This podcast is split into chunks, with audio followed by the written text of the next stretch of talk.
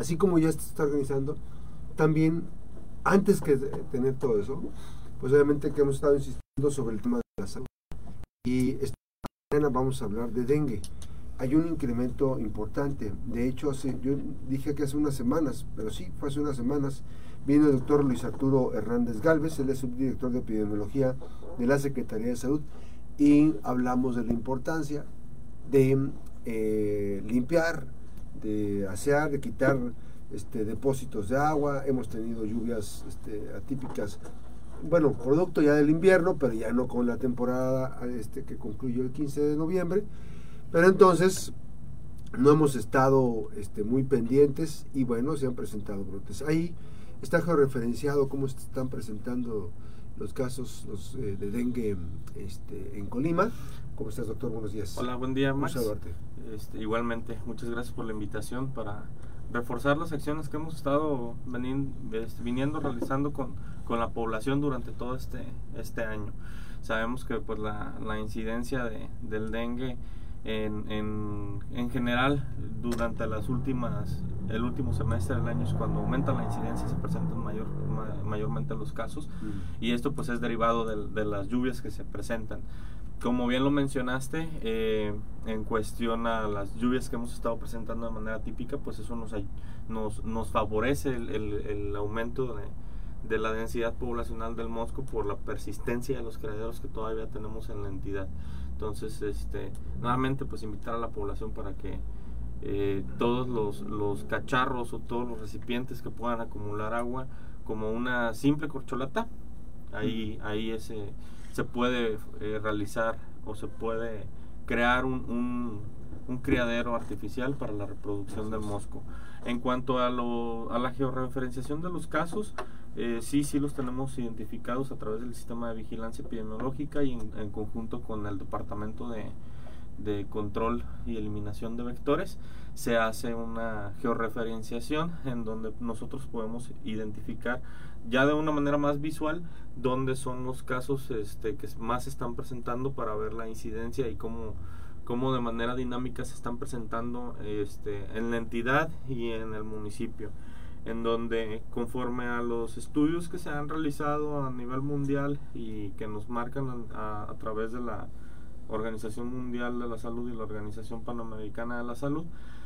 Este, coincidimos igual, eh, Colima pues no se encuentra dentro de otro, de otro mundo, vivimos en donde mismo. Este, y coincidimos con, con, la forma en la que se comporta el, la, la, enfermedad transmitida por vector como puede ser el dengue, en donde podemos identificar, este, si lo vemos por municipio, que los, la mayor incidencia de casos se encuentra precisamente en las zonas este, alejadas a la zona a la zona central de los de las localidades en donde pues podemos eh, claramente ver que las zonas este centrales de, de los de, de, las, de, los municipios o, o, de las localidades son aquellas en las cuales pues se encuentran este, en, un mejor estatus este, social y eh, en cuestión a las zonas más marginales de, de, la, de las localidades, pues es en donde encontramos mayor acúmulo de cacharros, este, mayor acúmulo de, de, recipientes que puedan contener agua. Este, y que nos favorecen esa, esa reproducción del para, mosco. Para ponerle un nombre y no estereotipar, pero sí, o sea, evidentemente en zonas populares es donde más se presentan los casos de dengue, ¿es así? Sí, Exactamente, este es donde más registro tenemos y es donde enfocamos las acciones tanto de campañas de descacharrización a través de los, de los honorables ayuntamientos de, cada municipio y en donde se focalizan las acciones de los ciclos de nebulización este, que con la periodicidad que corresponde estamos realizando a través de los servicios de salud este, para poder eliminar el mosco, el mosco adulto. Ahora, eh, hablemos de casos. ¿Cuántos casos se están presentando y con la nueva subdivisión de los, de los tipos de, de, dengue que se presentan? Claro que sí, en total a la semana número 48, que es el reporte más actual que tenemos. este, ¿Semana, ¿Semana 48? Ajá, la semana 48, que corresponde a, la semana antepasada. Este, tenemos un registro de 501 casos confirmados, lo cual nos da una tasa de, de 61.36. ¿500 otra vez? ¿550? 501 casos. Ah, 501 casos. Ajá, 501 casos. Este, eso es en manera general, este, dengue abarcando las dos clasificaciones que tenemos, que son las tres, perdón, las tres clasificaciones. Es que es el dengue, dengue no grave, dengue no grave, ajá, que corresponde actualmente a 248 casos, este, y dengue con signos de alarma y dengue grave que se catalogan juntos por los datos de gravedad, que corresponden a 253 casos.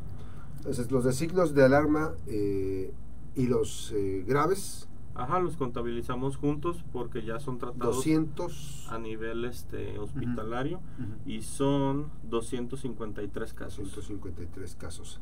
¿De estos eh, se han presentado decesos? Sí, tenemos este registrado actualmente a la semana 48 este, un deceso que se ha presentado, sin embargo ya en el boletín de la semana número 49 ya aparece registrado un segundo caso de deceso. Este, los dos este, corresponden a este, al, al, comportamiento que hemos estado viendo a nivel mundial, en donde los grupos eh, etarios que van de los 5 a los 19 años son los más afectados en cuanto a la incidencia. Okay. Entonces, hay que decir, son importantes. Repetimos las edades, eh, grupos etarios. De los 5 este, años hasta los 19 años son las poblaciones mayor afectadas. Este, pues esto va con, de la mano a lo que hemos venido mencionando en entrevistas anteriores en que las poblaciones jóvenes son las más susceptibles. Eh, si recordamos, este, por ahí del 2013, 2010, tuvimos un importante brote en, el estado de Colima, en donde eh, pues eh, tenemos cuatro serotipos que pueden circular a nivel este, nacional. Y pues conforme ya te va dando la enfermedad pues vas creando una memoria inmunológica y no te puedes volver a enfermar a menos de que sea de otro serotipo, ¿sí? Que, hay, que, que también hay mutación, ¿no? O sea, como, como el COVID-19. Son cuatro serotipos nada más. Sí, cuatro serotipos. A ver, pero si a mí ya me dan los cuatro serotipos, ya no me vuelve a dar otra vez. Ya no te vuelve a dar dengue. ¿En toda mi vida? ya no. Interesante, es, bueno saber eso, aparte porque, bueno, hay quienes en la vida, entonces en la vida algún día nos vamos a tener que enfermar o nos enfermaremos seguramente de dengue grave, ¿cómo se llama?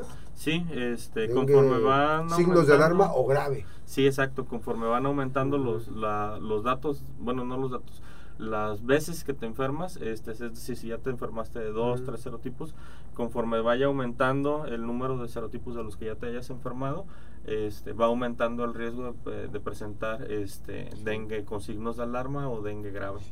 Entonces, este, pues sí está está padre que ya no te vuelvas a enfermar de ese serotipo. pero, hay, que tener cuidado cuando, el riesgo si te dio leve ya pues, estás en riesgo de que te pueda presentar el, con signos de alarma o grave, ¿no? O dengue grave, exactamente. Que, que, es el, digamos, este, para hacer la diferenciación entre el grave, el dengue normal, pues es dolor de cuerpo, se siente uh -huh. todo eso.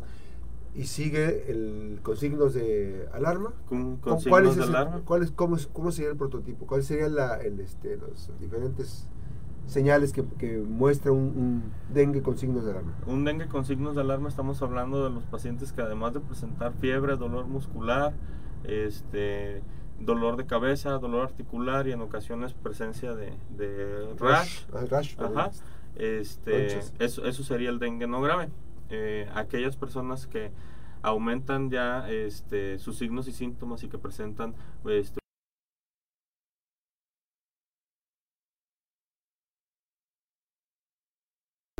o, aparición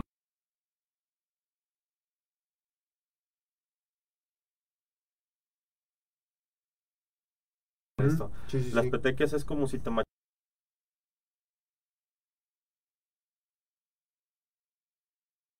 molida esas son las las las petequias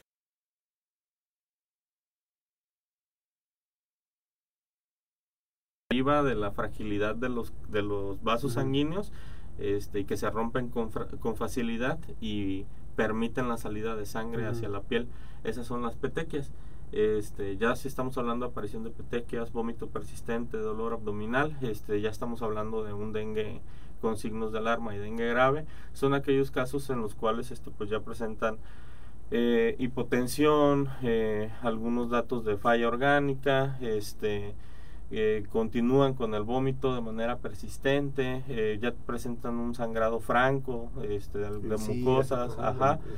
Entonces, esos casos desde los dengue con signos de alarma y dengue grave son aquellos que ya se tienen que atender de manera inmediata en los hospitales para llevar una Que antes se le conocía como el hemorrágico, ¿no? Exactamente. Hemorrágico entendido por el tema de la sangre. Pues. Sí. Pero ha cambiado, no sé, cambió desde, así nada más, lo que cambió.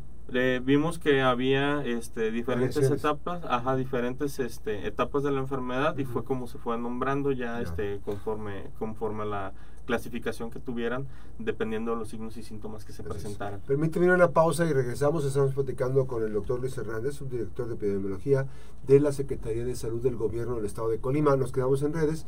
Este, hay algunas preguntas y después de la pausa, si tiene alguna pregunta, si hay algunas preguntas, vamos a hacerlas aquí para tener. Es importante que no dejen pasar, porque por ejemplo, este, hay casos en los que pues, la, la diferencia que ya nos dijo aquí el doctor es que cuando ya se presentan otro tipo de elementos es hospitalización de inmediato. Inmediata. Así es. Déjeme una pausa, regresamos con más información, nos quedamos en redes, estamos en la mejor FM Noticias. Doctor, esta parte del trabajo de la hospitalización, ¿de qué depende? Por ejemplo, ¿cuándo se decide, en, el, eh, en qué momento se decide que debe estar en observación una persona que tenga dengue con signos de alarma? Lo ideal es que desde el, eh, desde el inicio de los signos y síntomas ajá, acudan a las unidades de salud para atenderse este, y para recibir valoración médica. Entonces estamos hablando de que a los pacientes los deberíamos de identificar con los datos de dengue no grave, en donde estamos hablando de fiebre, cefaleas, mialgias, este, dolor muscular, dolor articular. Dengue no grave, que es el normal, es el primer, el, primer los primeros síntomas.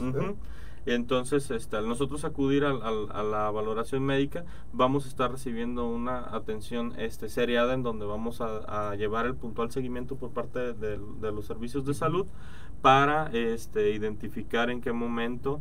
¿Qué hacen? Ustedes este, llaman por teléfono, este, ahí, o sea, ya está referenciada la persona, le llaman por teléfono, la están monitoreando, cómo sigue o qué hacen. lo que hacemos es este, dar el seguimiento a través de las unidades de salud. Mm, este, acude el, el, el, ¿Personal? perdón, el paciente a, la unidad médica, recibe la, la, atención, exactamente, se reporta recibe la atención médica por parte del, del, personal médico y de enfermería y ellos otorgan signos de alarma en los cuales este, les, les explican, hacen educación para la salud, en donde les explican cuáles son los signos y síntomas este, con los cuales se tiene que presentar nuevamente para valoración.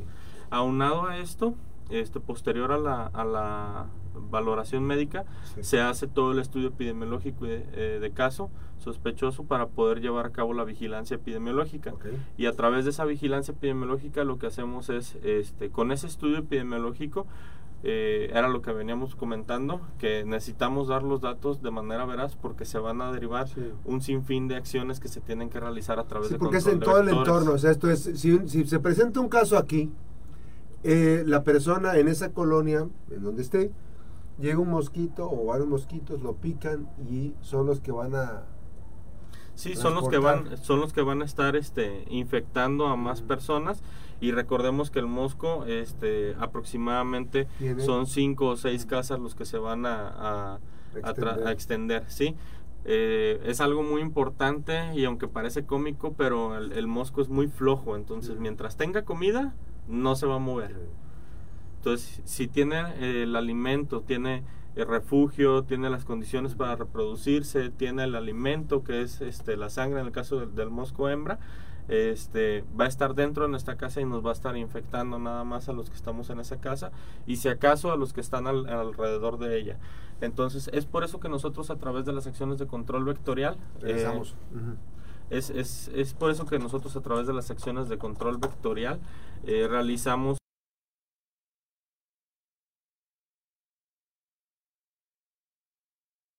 a nivel eh, peridomiciliar. Y extendemos un barrido este, a las demás este, cuadras para poder eh, eliminar tanto de manera física y química criaderos y moscos adultos que se pudieran estar este, presentando dentro de esa localidad.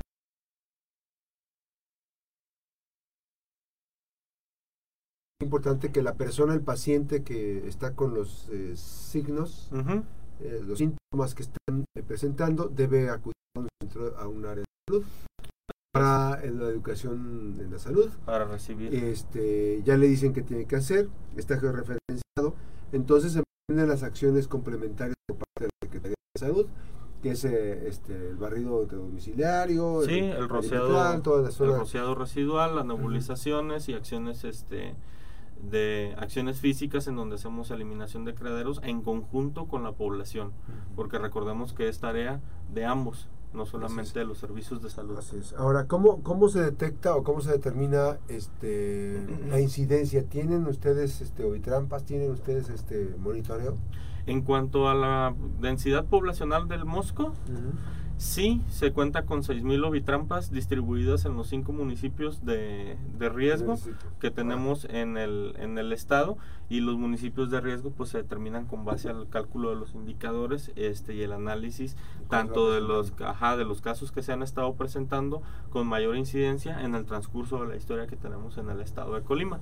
Entonces eh, están distribuidas esas 6.000 ovitrampas en donde se hace la lectura este, de ellas y con ello se determina la cantidad de huevecillos este, para determinar la densidad de, este, poblacional del mosco vector. ¿Cuánto tiempo tarda? En, esto es importante lo que van a escuchar. ¿Cuánto tiempo tarda, por ejemplo, si tenemos a un niño, una niña, a un adulto mayor con problemas este, de estómago? Ya es una mala señal en este caso. Pero ¿cuánto tarda en detectarse en un estudio?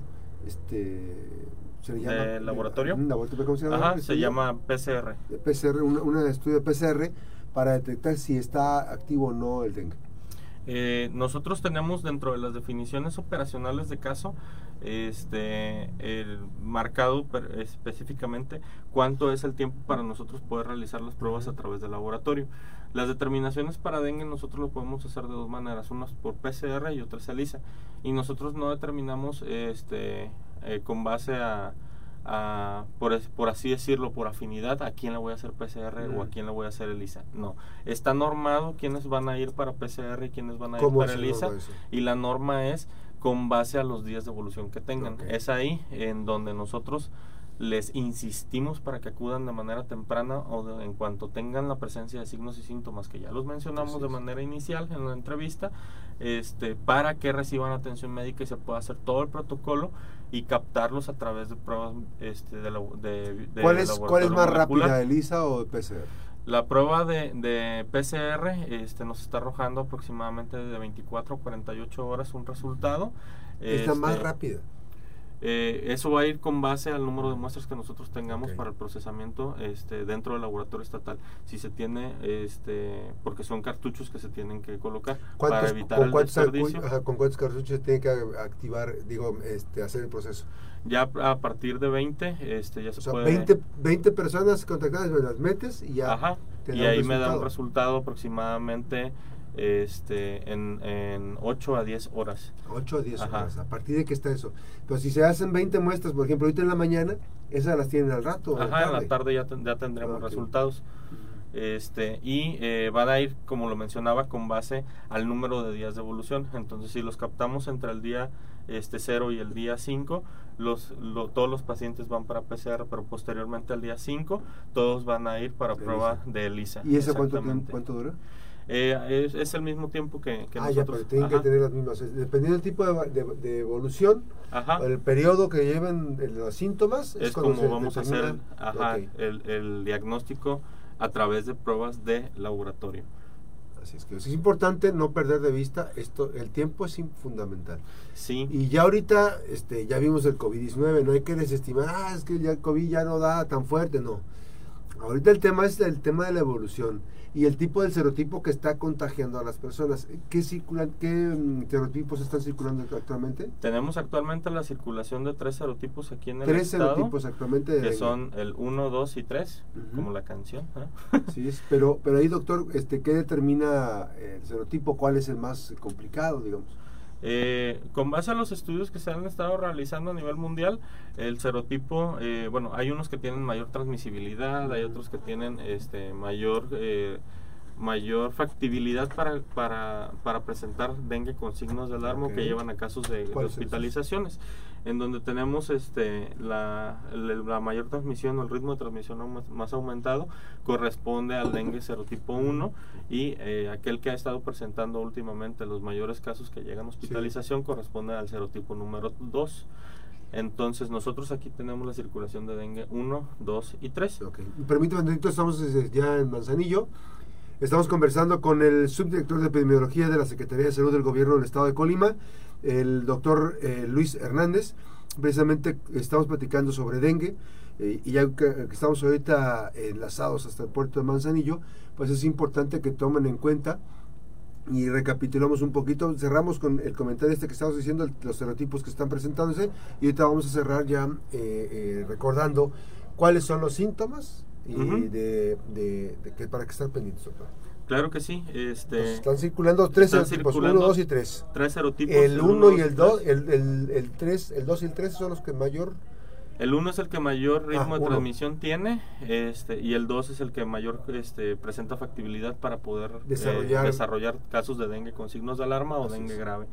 Y este, tenemos aquí la circulación del serotipo número 3. En cuanto a la distribución de los casos, tenemos que el 43.2% corresponde al serotipo número 1. De los 501 casos. Ajá, de los 501 casos.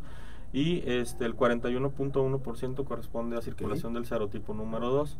Eh, tenemos actualmente una circulación del 15.8 del serotipo número 3, pero si recordarán, si recordaremos en la, en la entrevista pasada estábamos hablando de esta circulación, de que teníamos aproximadamente un 9-10% de, de, de porcentaje de circulación, entonces hay un incremento. Este eh, serotipo no lo teníamos este mm. desde el 2006, no se había presentado. Este, tuvimos, bueno, en el 2022 un caso registrado, pero se hizo contención y se cortó la cadena, este fue aislado. Y ese es preocupante también, ¿no? El 3, el 3, perdón, el 3. El 3 no, este más o menos tiene la misma el mismo ritmo de transmisión que el, que el, que el serotipo número 1 sin embargo pues al no tenerlo desde el 2006 la mayor parte de la población está susceptible y esto nos pudiera desencadenar brotes este con, esa, con, esa, con esa tendencia con esa tendencia. Entonces este es ahí en donde solicitamos el apoyo de toda la población con las medidas de prevención para evitar este tipo de situaciones. Ok, doctor eh, Luis Hernández, estoy recapitulando. ¿Qué tenemos que hacer este, con signos de, el tema de, de, las, de los eh, síntomas que se están presentando? ¿Cuáles son los, el dengue, este, digamos, este, el normal, digamos normal, ¿cómo se llama? el, dengue, no grave. No grave. Ese, ¿cuáles, ¿Cuáles son los, los síntomas? Recapitulando, eh, tenemos este, tres clasificaciones del dengue, que es dengue no grave, dengue con signos de alarma y, dengue grave. Dengue con signos de alarma y dengue grave son aquellos que ya se tienen que tratar en una unidad este, hospitalaria para llevar el seguimiento estrecho del paciente y vigilar la evolución que tiene y actuar de manera oportuna. En cuanto a dengue no grave, no hay que desestimar los signos y síntomas que se presentan. Este, y debemos de acudir a una unidad de atención médica para este, recibir atención por parte del personal de salud y estar vigilando este, de manera oportuna los signos y síntomas que se pudieran presentar. En cuanto a los signos y síntomas para identificar dengue no grave, vamos a presentar fiebre, dolor de cabeza, dolor articular, dolor muscular, dolor atrás de los ojos, náusea, vómito y puede aparecer manchas este, rojas en la piel este, que nos hablan de este rash que pueden ser eh, o no con, con prurito, con comezón. Este, y en algunas ocasiones pueden aparecer este, petequias, que son manchitas de sangre como si nosotros nos hubiéramos pellizcado. ¿sí? Esos son los signos y síntomas que se pudieran presentar en el dengue no grave. Y en el caso de dengue con signos de alarma o dengue grave, este, eh, ya nosotros estamos haciendo la vigilancia, una vez que acudieron a las unidades de salud, hacemos la vigilancia a través del laboratorio, ajá, de seguimiento, en donde nosotros podemos identificar ya el aumento del hematócrito, que es eh, la concentración de la sangre, este, todos los, los los, las células que se presentan en, la sangre este, se concentran y eso nos da el aumento del hematocrito, eh, la disminución de las plaquetas, que ya nos están hablando de algún proceso que probablemente se pueda convertir en, un proceso hemorrágico a través de sangrado de mucosas o sangrado de algún este, de órgano y que nos pueda provocar la, la extravasación de líquidos a espacios como puede ser el espacio pulmonar, el espacio abdominal y vienen otro tipo de complicaciones que se pudieran presentar este eh, vómito persistente, este dolor abdominal intenso y continuo que no se dé con la administración de medicamentos. Ajá, esos son datos de, alarma, es un, es un dengue con signos de alarma. Este, taquicardia. Ah, ¿En ese escenario puede tener temperatura la persona? Sí, sí, es, todos, estos, todos estos síntomas que les estoy diciendo para dengue con signos de alarma y dengue grave es además de los síntomas de dengue no grave que recordemos es fiebre, dolor muscular, o sea, aparte que tienes fiebre, dolor muscular, dolor articular y todo eso, están todos estos síntomas que les estoy mencionando. Y esos ya requieren vigilancia estrecha en, en a nivel hospitalario para vigilar tanto las concentraciones de eh, que se están que se están presentando en nuestra sangre este ver el nivel de plaquetas para evitar este eh, casos de hemorragias y que pudieran este, desencadenar alguna falla orgánica múltiple y este llevar al, al paciente a una unidad de cuidados intensivos o algún este desenlace fatal bueno, pues ahí están informados, ya tienen ustedes la posibilidad, eh, si no, eh, no hay que desestimarlo. La población de riesgo es entre los 5, bueno, desde los 0 hasta los 19 años es la, incidencia que se ha presentado ahorita. Todos somos susceptibles, a todos nos puede dar, pero recordemos que una vez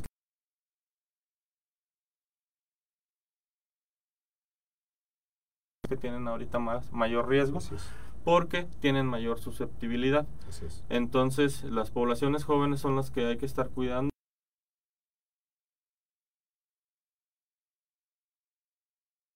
mosquiteros, eh, pabellones al momento de, nosotros eh, dormir en nuestras habitaciones para evitar la picadura del mosco con ropa eh, con manga larga, en, como pantalones que nos protejan la piel para evitar las picaduras. Este, el uso de repelentes está está recomendado para evitar las picaduras y esto nos va a disminuir la incidencia. Aunado a eso, entre las medidas preventivas, nuevamente estrategia lava, tapa, voltea y tira, en donde hacemos acciones de saneamiento básico y toda la población debe de eh, hacer lo propio dentro de sus hogares para, para poder disminuir la densidad del, del mosco adulto y los criaderos en donde se reproducen estos moscos. Eh, para, para crear más moscos que, nos puedan infectar.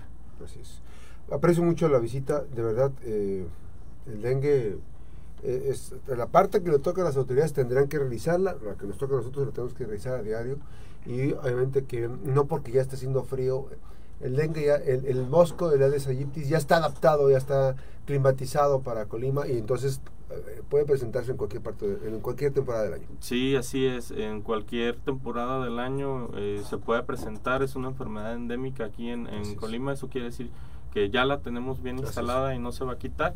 Y como dices, nuestros inviernos costeños, pues no, no baja mucho la temperatura y no hace gran diferencia para el mosco.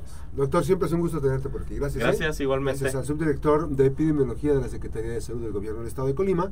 Eh, estos datos importantes de, sobre la salud. El dengue está presente, hay un incremento, 501 casos, ya hay dos decesos. En la semana 48 se registró uno, en la semana 49 que, está, que estamos en tránsito se registró el otro. Hay que estar muy, con mucho cuidado y, por supuesto, no desestimar esos, esos este, síntomas, por leves que sean, hay que tener un seguimiento puntual porque eso le permite a las autoridades este, actuar de inmediato en los temas importantes. Y recordemos que en las zonas populares, en las colonias populares, es donde más incidencias se está presentando. La pausa, regresamos.